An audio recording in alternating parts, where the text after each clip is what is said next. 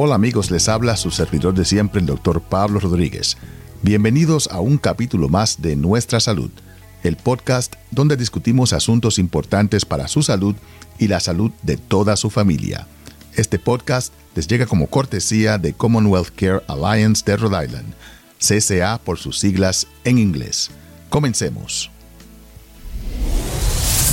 El otoño y el invierno. Esta temporada es cuando empezamos a ver estos virus que afectan a toda nuestra comunidad, incluyendo el virus de COVID que no se ha ido todavía. En esta semana se aprueba la vacuna del virus respiratorio sincitial para adultos y también para mujeres embarazadas. Y para comentar acerca de todo este tópico de los virus de invierno y de otoño y el efecto que estos tienen en el embarazo, está con nosotros la doctora Libertad Flores, quien es una profesora clínica de la Escuela de Medicina de Warren Alpert en obstetricia y ginecología, alguien que conozco desde que era estudiante eh, y ha estado aquí en el programa anteriormente, así que es una veterana ya de nuestra salud.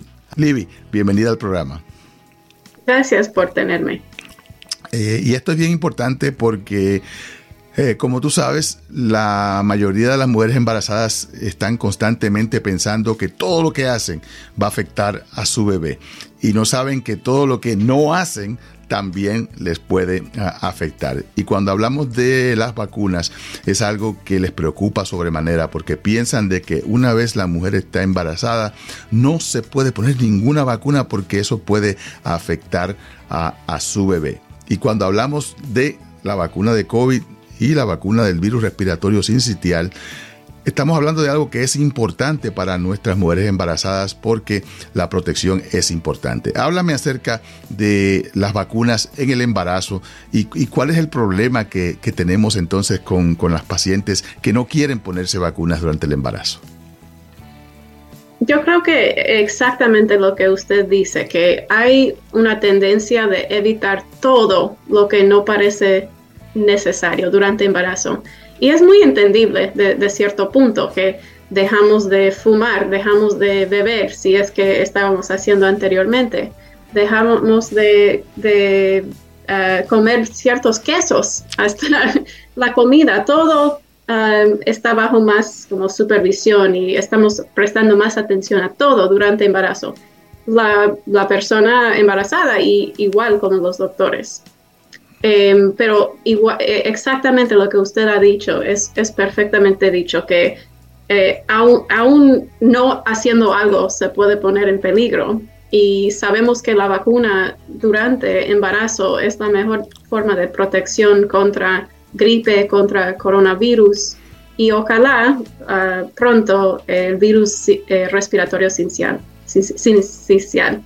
Sincitial, sí, seguro que sí. Y, es importante entender las diferencias de las vacunas, porque yo creo que de aquí es que proviene mucho de los mitos acerca de las vacunas de COVID, las vacunas de COVID eh, del virus respiratorio sincitial, ah, y es el hecho de que algunas vacunas tienen un virus vivo la vacuna de sarampión, por ejemplo, es una vacuna que no se da durante el embarazo porque tiene un virus vivo. Pero en el caso de COVID y en el caso de el virus respiratorio sincitial, ese no es el caso. Háblame acerca de la diferencia y por qué es importante entender esto.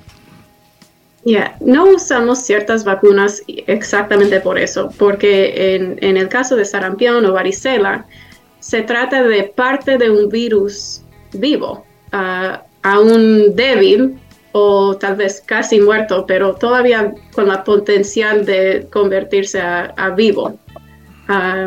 en el caso de virus de papiloma humano, por ejemplo, no es vivo, pero no hicieron los estudios durante embarazo, así que no recomendamos durante embarazo, pero sabemos que por casos de mujeres que no se dieron cuenta de ya estar embarazada, que probablemente es seguro. Sin embargo, no, no tomamos el riesgo porque los riesgos y los beneficios de vacunarse contra virus de papiloma humano no crean los beneficios para justificar a dar esa vacuna.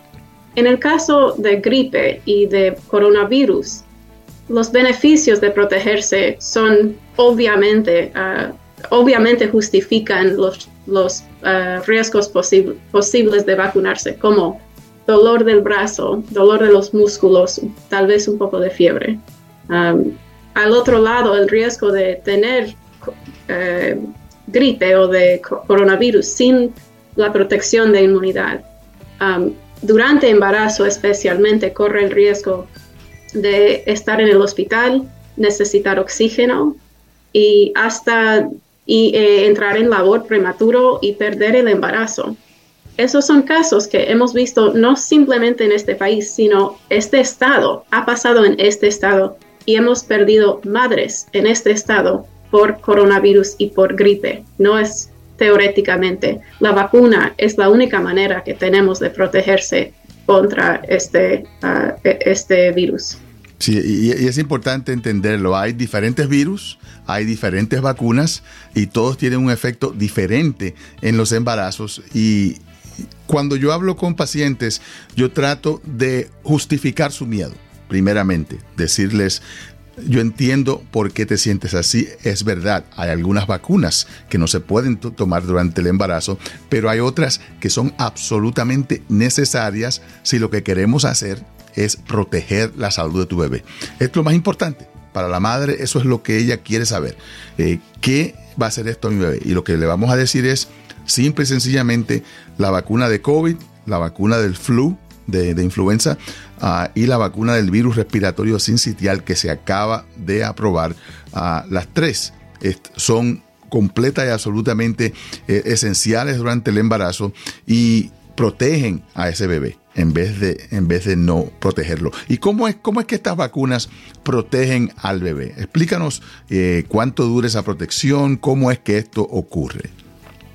Um, la, cada vacuna es diferente y sabemos que estamos aprendiendo cada año un poco más sobre um, este nuevo método de producir vacunas que va a crear vacunas más rápido de lo que estamos acostumbrados del uso de la tecnología de mRNA, no sé cómo se traduce en español, como mRNA, las vacunas mRNA. Eh, esta nueva vacuna de virus respiratorio sincicial va a ser lo mismo que la vacuna de coronavirus. Em, está usando las instrucciones eh, de crear una, parte del virus sin poder crear el virus en sí, sin tener el virus vivo, como estábamos platicando. Um, da las instrucciones a nuestros cuerpos a producir una parte del virus para que nuestro sistema de inmunidad pueda identificar esta parte del virus sin tener que, ser expuesto. Um, la protección de, la vacuna contra gripe dura unos meses, uh, ni hasta un año. Uh, pero lo más importante de la vacuna para gripe que quería mencionar es que los recién nacidos no pueden eh, recibir ninguna vacuna. No tienen sistema de inmunidad ah, con madurez para eh, proteger a sí mismo. Así que la manera de proteger a los recién nacidos es por proteger a la mamá, para que la mamá crea anticuerpos y que pase a través del cordón a su bebé. Así que esa protección que desarrolla la madre, entonces es una protección que se le pasa al bebé a través de la placenta, a través del cordón umbilical, y ese bebé entonces tiene la misma protección de la madre por cierto, por, cierto tiempo. ¿Cuánto tiempo dura esa protección materna ah, hacia el bebé? Ah, no se sabe 100%, pero los estudios que existen indican que para madres que reciben la vacuna durante embarazo, Ah, tal vez dura como tres meses. Igual para coronavirus y para gripe. es el tiempo necesario para convertir todo, toda la sangre con quien nace el recién nacido hasta una cantidad completamente nueva, diferente. Y puede, eh, durar hasta más, eso es solamente una, un estimado, es de tres a seis meses, o sea, pues, porque eso es lo que dura los anticuerpos, eh, todos los anticuerpos eh, pues tienen esa duración y para madres que deciden dar pecho uh, aún más tiempo. Exacto. Y eso es un punto importante que gracias por traerlo a colación. Eh, eh, es otro de los, no digo justificaciones, pero de los miedos que tienen muchas madres de que no, yo no hice nada durante el embarazo, ahora que estoy dando el pecho al bebé voy a hacer menos, porque entonces le estoy pasando todo lo que yo haga a ese bebé a través de la leche materna. En el caso de las vacunas, eso es lo que queremos, ¿verdad? Ya, sabemos que cada persona que ha estado embarazada o que ha cuidado a, mujeres embarazadas sabe que los demás no siempre son conscientes de la debilidad que tiene la, la mamá. Si hay una fiesta y alguien tiene tos, no piensan como, ah, Ángela va a estar y Ángela está embarazada. No, traen todo, traen los niños con tos y gripe y todo y son las, son las que cuidamos a mujeres embarazadas y las que tenemos los embarazos, que tenemos que tener conciencia de que somos un poco más débil durante embarazo. Esta es la, la, única manera de proteger a los recién nacidos. Es la misma razón por qué recomendamos la vacuna para tosferina durante embarazo. No es porque la mamá va a tener tosferina, la mamá tendría y tendría un tos fuerte tal vez dos meses, pero recuperará, recuperará. Los recién nacidos mueren de tosferina. Entonces, por la misma razón que recomendamos tosferina durante embarazo, será la misma razón por, ah, por eh, recomendar vacunas para otras ah, infecciones respiratorias. Así que bien, bien, bien, bien, bien claro que la gente lo entienda. O sea que durante el embarazo, las vacunas de tosferina que, incluyen, esta es una combinación, incluyen también tétano, ¿no? Ah, y, la ah, y, difteria. Ah, es una combinación de tres eh, diferentes protecciones. Esa es completamente segura durante el embarazo y recomendada. No es solamente segura, porque eso es que la gente, la gente tiene que entenderlo, de que no estamos hablando de simplemente, ah, vamos a proteger a la mamá. No, es completa y absolutamente recomendada porque ya sabemos que una infección durante el embarazo de cualquiera de estas tres enfermedades es problemática para la mamá y bien problemática para el bebé. Lo mismo con la vacuna de influenza ah, o del flu. Lo mismo con la vacuna de COVID y ahora con la vacuna del virus respiratorio sincitial. Y la pregunta que te van a hacer los pacientes cuando llegues a la oficina es, ay, pero doctora, a mí ya me dio COVID y ya yo me puse eh, todas las vacunas el año pasado de COVID, ¿para qué yo me voy a meter otra inyección que le pueda hacer daño a mi bebé? ¿Cómo tú contestas esa pregunta a tus pacientes? Y eh, decimos que cada año recomendamos la vacuna para gripe porque cambia la vacuna cambia el gripe, así que tiene que cambiar la vacuna. O sea que el virus es diferente todos los años. Cada año tiene mutaciones, eh, cambia un poco por eso siempre podemos coger cada invierno otro tos porque siempre cambia. Entonces hay que tener la vacuna más reciente para eh, luchar mejor contra el virus más reciente. Y en el caso de COVID, ya la, FDA y la CDC han indicado de que todas las vacunas que usted se ha puesto, todas las, las veces que le ha dado COVID, sí le ofrecen protección para el virus viejo. Pero el virus nuevo requiere esta nueva dosis eh, recomendada para, para, para, todo el mundo, ah, pero especialmente para personas que tengan un alto riesgo, que son personas mayores de 65 años de edad, personas que tengan problemas de inmunidad, que ya tienen problemas o, enfermedades crónicas y mujeres embarazadas. Y, es importante que mencionemos mujeres embarazadas son consideradas alto riesgo ah, durante, durante esta ah, epidemia que típicamente ocurren durante el invierno, que es cuando estamos todos aglomerados y nos, nos contagiamos uh, los unos a los otros. Así que es bien, bien importante entenderlo. Eh, en términos, no sé si usted tiene respuesta contra otra pregunta que yo, yo oigo mucho, que es, oh, cuando yo me puse la vacuna, yo cogí COVID. Sí. Cogí gripe, ya, que, que no sé si usted tiene buena respuesta.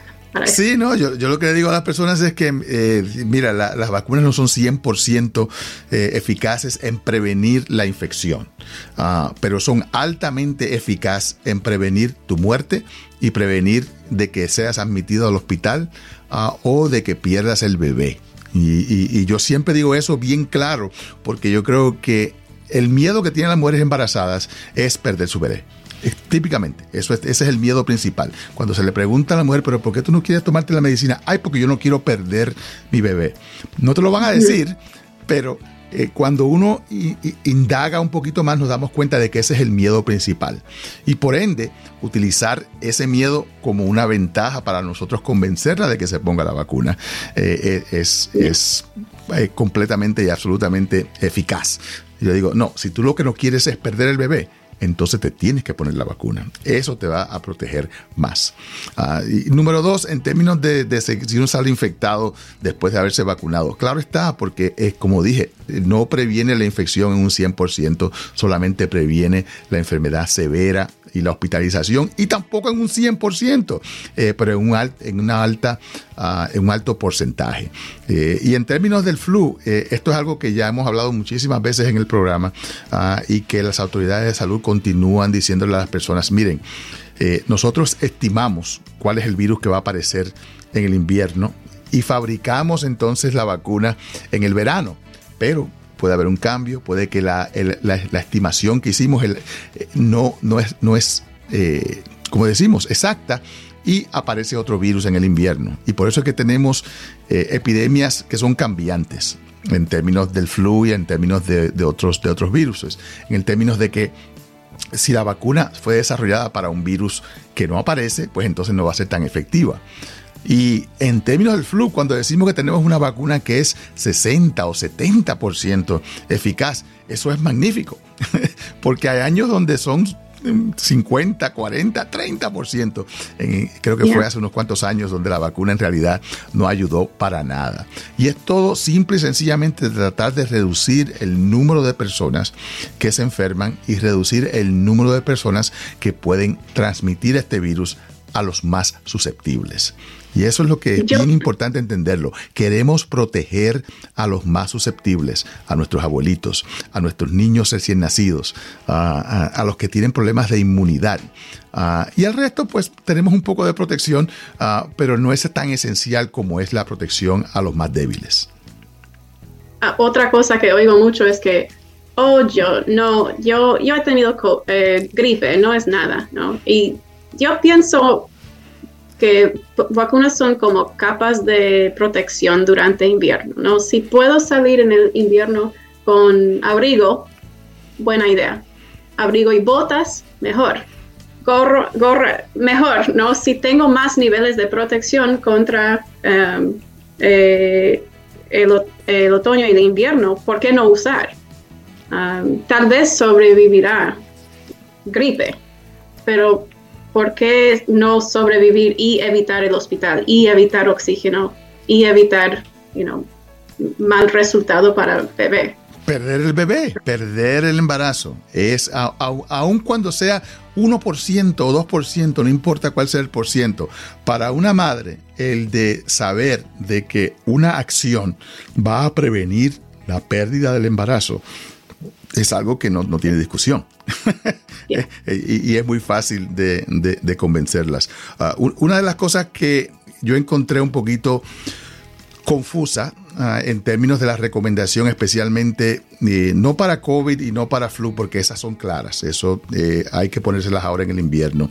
Ah, pero la vacuna contra el virus respiratorio sincitial eh, están en la recomendación diciendo de que solamente es para un grupo de mujeres embarazadas, no para todas y no a través de todo el año. Ah, que solamente es en el momento en que el bebé va a nacer en la temporada del virus respiratorio sincitial. Porque en realidad con, con, el virus respiratorio sincitial, la misión principal es de proteger al bebé porque típicamente ya la madre eh, puede que tenga protección a través de toda su vida pero no se la puede pasar al bebé efectivamente y por eso es que, la recomendación es tan un poquito confusa. Yo creo que eso va a confundir a la gente y van a decir, pero entonces yo ahora eh, mi bebé va a nacer en el verano pues ese bebé no necesita protección contra el virus respiratorio sincitial porque este virus solamente aparece en el invierno. Y también hay una recomendación sobre la temporada de gestación en que está recomendado. Um, y creo que puede ser un poco confuso. Yo tengo um, varias pacientes, hasta mujeres que ya me han pedido, eh, preguntado por la vacuna de, virus de respiratorio sincitial sincitial y las que ni quieren recibir nada. Entonces tengo de todo, um, pero tengo que explicar que eh, todavía está bajo um, eh, la e, están revisando las recomendaciones eh, los grupos de federales para decir cuándo nos va a llegar y um, entonces no sé si, eh, creo que estará en este estado antes de diciembre, pero no puedo saber exactamente cuándo y no tenemos ahora mismo. Sí, exacto. Y, porque se acaba de aprobar, se acaba de aprobar ah, por, por, la CDC y esto requiere ahora que la FDA desarrolle entonces la información que le van a dar a los pacientes, a los médicos, cómo va a ser distribuida ah, y, y, todo lo necesario para que las personas pues eh, puedan tener acceso a estas pero la vacuna del flu, la vacuna de COVID, ah, la vacuna de eh, DPT, la de difteria y de, y de tosferina, esa ya está disponible. Y es, y es así que la queremos eh, diseminar inmediatamente. Y existe, existe deseo, porque yo me fui a vacunar para gripe y para ah, coronavirus hace una semana y hasta yo puse en Walgreens que quería los dos y eh, hice toda la encuesta de todas las, seguro todo. Y cuando llegué, me di, lo primero que dijeron que, oh, nos falta coronavirus. Ay, vine por eso. Pero de todos modos me puse la vacuna para gripe porque valía la pena. Eh, pero una cosa que quería mencionar es que tal vez vale la pena um, o pasar por la farmacia o llamar antes porque existe Ah, existe deseo para esta vacuna y um, me dijo el gerente que eh, cada farmacia no está a cargo de pedir, tienen que compartir entre farmacias, así que vale la pena eh, preguntar antes de presentar en persona. O sea que hay un poquito de escasez debido a, la demanda de estas, de estas vacunas que son tan y tan ah, esenciales. En términos de el, virus respiratorio sincitial, muchas personas dicen, ah, pero si eso es un catarro, eso, de eso no se muere nadie. Eh, eh, y hasta cierto punto es verdad. La gran mayoría de las personas que eh, son expuestas al virus respiratorio sincitial desarrollan un catarro y no tienen ningún problema. Es el grupo específico de individuos que están a riesgo de muerte y de admisión al hospital. Háblanos acerca de la diferencia, porque eh, yo creo que eso es lo que tenemos que entender. Muchas personas han tenido el, virus y dicen, pero si eso no fue nada. Ah, pero en realidad esto es bien problemático para ah, el, el grupo específico de personas que queremos proteger. Yo creo que en cuanto a salud pública, estamos víctimas de nuestro éxito porque hace 100 años, cuando desarrollaron la vacuna para poliovirus, no existía eh, esa reacción, porque todos pudieron ver con los ojos los efectos de poliovirus. Y cuando yo era niña, varicela, todos teníamos varicela, era como un pasaje, un ritmo, rito de pasaje, y casi nadie se murió de varicela, pero sí murieron niños de varicela, existía. Por eso valía la pena crear una vacuna contra varicela. Ah, hepatitis e, A y B sí provocaron muerte y mucho sufrimiento. aparte de morir, hay cosas que no quiero decir así de esta manera, pero hay cosas peor que morir a veces. Vivir una vida con una deshabilidad por algo prevenible. E, es una tragedia que nunca debemos experimentar. Y no hay que experimentar, existe protección. So, creo que poco a poco hemos básicamente erradicado tantos virus y, um, padecimientos que casi no reconocemos, que aunque no me mata o no mata a mi hijo, que está matando a alguien. Y es el caso con el virus respiratorio sincicial. Um, no, usted ni yo muy probablemente vamos a morir de, ese virus, pero sí hay recién nacidos. recién nacidos saludables, bien importante. Recién nacidos que no tienen ningún problema de salud, que salieron perfectos. Pero sin embargo, vino, vino el vecino con un catarrito y a darle un besito al bebé nuevo, le pega el virus respiratorio sincitial, ese bebé puede terminar en la sala de intensivo, entubado y hasta muerto. Hable con cualquier pediatra y le pueden contar de su entrenamiento con todo el eh, virus respiratorio sincicial en el hospital cada invierno, porque las vías aéreas de un adulto son grandes. Puede pasar aire aunque haya mocos o lo que sea adentro. Las vías aéreas de recién nacidos y de, niños son tan chiquitos que un poco de mocos los puede tapar y pueden sofocar por un virus simple que nunca mataría a un adulto. Así que la protección es muy, muy, muy, muy importante. Absolutamente. Y, te digo, eh, eh, por, por más tiempo que pasa después de esta pandemia, mucha gente pues eh, piensa en su propia experiencia como que es la ley, cuando en realidad la experiencia personal no es la manera de, de hacer decisiones en términos de su salud. Tenemos que hacer decisiones basadas en la población, en los números que obtenemos ah, a través del tiempo y, no, y no pensar de que, ah, porque ya COVID se fue, ya no se está muriendo 100 mil personas al año, ah, pues no tenemos que preocuparnos. Todavía se están muriendo entre 50 y 100 mil personas al año ah, de COVID, que en el pasado era considerado una, una, epidemia terrible. La epidemia de flu de hace años eh, fueron 80 mil muertos y, eso fue un desastre. Ahora ah, ya estamos, eh, ya, perdimos la sensitividad a, estas, a estas enfermedades, lo cual es problemático ah, y queremos que la gente, por favor, sigan las fuentes fidedignas. Ah, no se base en su decisión en lo que le dijo su vecino, su amigo, su taxista, su peluquero, los médicos sin licencia, como yo les llamo. Eh, los médicos con licencia son los que le pueden dar la información apropiada y por supuesto nuestro sitio web, nuestrasalud.com, donde tenemos una enciclopedia médica, una lista de médicos que atienden en español, una lista de estudios clínicos y, muchos vídeos y podcasts como este que le ayudan a recibir la información apropiada. Ah, y recursos donde usted puede conseguir más información si es que la quiere conseguir. Eh, y, desafortunadamente, eh, Libby, los medios sociales son el peor eh, lugar para buscar información. Y esto pues lo estamos viviendo en la medicina todos los días. Me imagino que te llegan en la oficina todos los días los pacientes con, yo lo leí en Facebook. Así que... De verdad que sí. Bueno, Libby, te quiero agradecer el tiempo que has tomado con nosotros en el día ah, de hoy. Un mensaje final para las mujeres embarazadas especialmente.